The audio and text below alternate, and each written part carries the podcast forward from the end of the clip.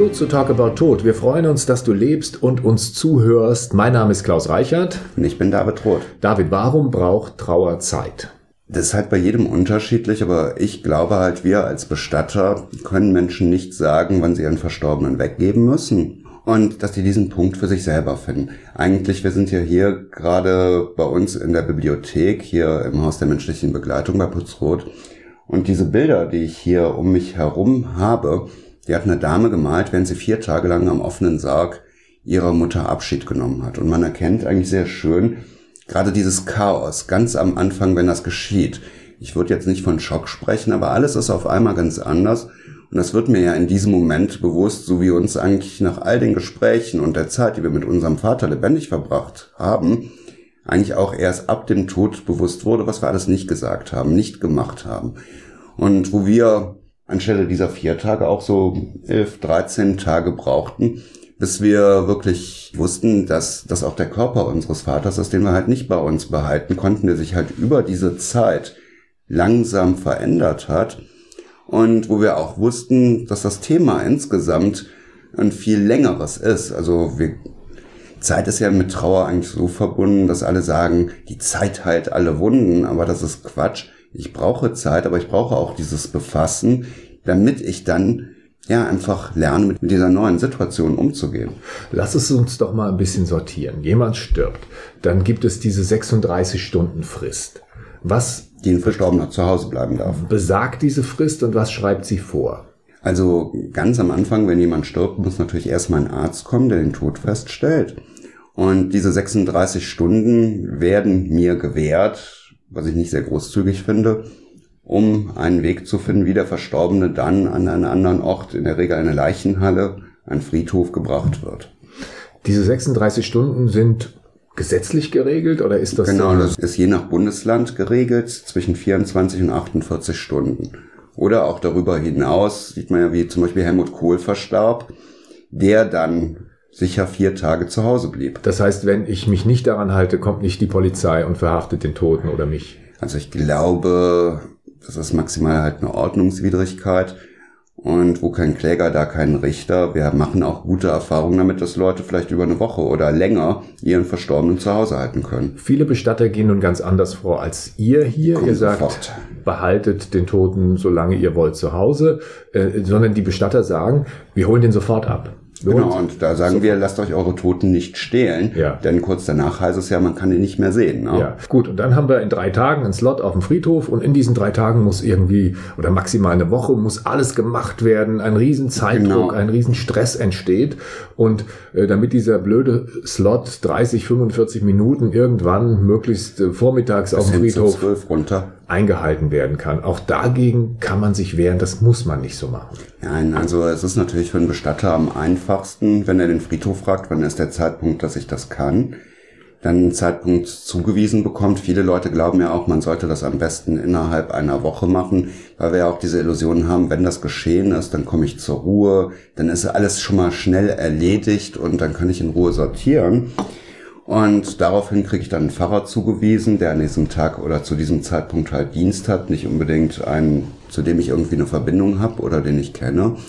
Und das kann man natürlich auch ganz anders angehen. Ich kann sowohl sagen, ich möchte mehrere von diesen Zeiteinheiten auch auf einem Friedhof, damit ich vielleicht auch selber entscheiden kann, wie es da aussieht, wann ich diese Halle verlasse.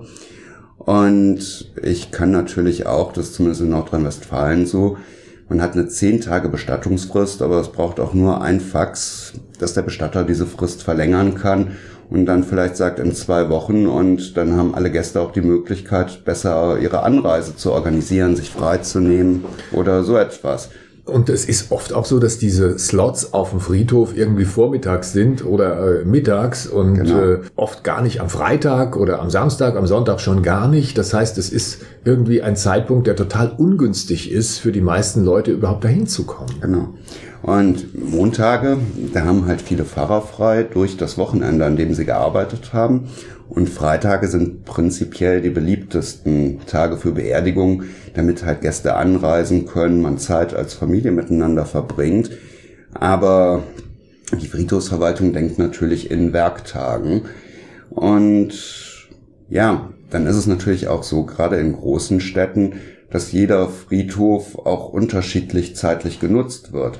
Dass zum Beispiel, ja, auf einem Friedhof nur montags und donnerstags beerdigt wird und die gleiche Kolonne, die da ist, dienstags und freitags dann auf einem ganz anderen Friedhof ist und auf einem kleinen Friedhof vielleicht nur am Mittwoch die Möglichkeit besteht, dann dort auch eine Beerdigung zu machen. Bei euch ist es so in den Gärten der Bestattung, da kann man im Grunde beisetzen, wann man will. Genau.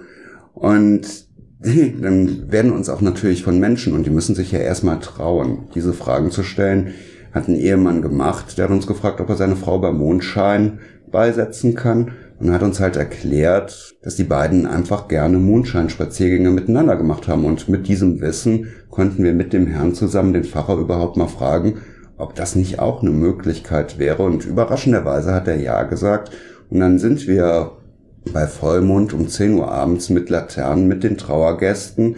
Der Ehemann hatte seine Frau selber in ihrer Urne im Arm auf den Weg zu ihrem Grab gegangen. Und das hatte er dann auch so geschmückt, dass es sie einfach empfing, dass es hell und feierlich und angenehm einfach war. Und das hatte eine große, große Bedeutung für ihn, diesen letzten Mondscheinspaziergang mit seiner Frau zu machen. Wir lernen daraus, dass man sich nicht an die Vorschriften halten soll an der Stelle. Genau, Tod ist Lehrmeister zum bürgerlichen Ungehorsam ja irgendwo auch, dass man vielleicht Vorschriften mal in Frage stellt.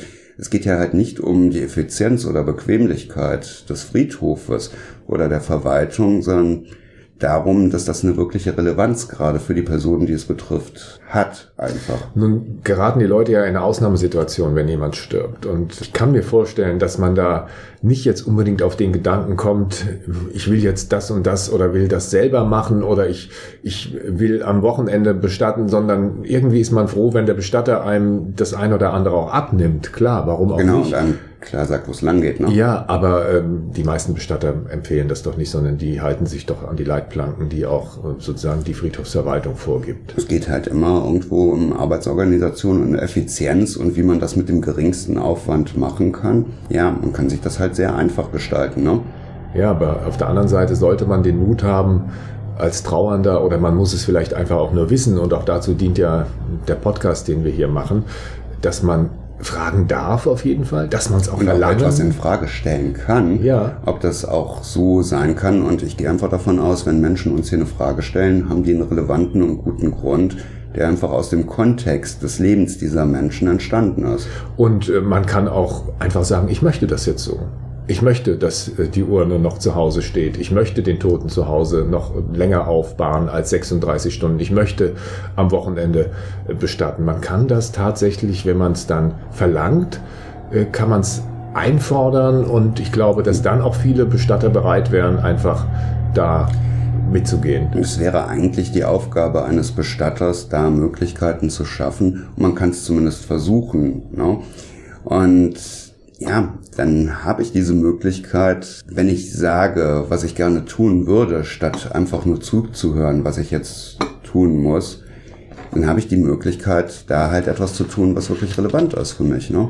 In etwa zwei Wochen gibt's die nächste Folge von Talk About Tod. Wenn dir diese Folge gefallen hat, lass gerne ein paar Likes da und abonnier uns. Wenn du Fragen hast, dann schick sie uns über die Facebook-Seite des Bestattungshauses Pützroth oder über info.pützroth.de. Weitere Informationen findest du unter www.pütz-roth.de. Das war's für jetzt. Schön am Leben bleiben und bis bald.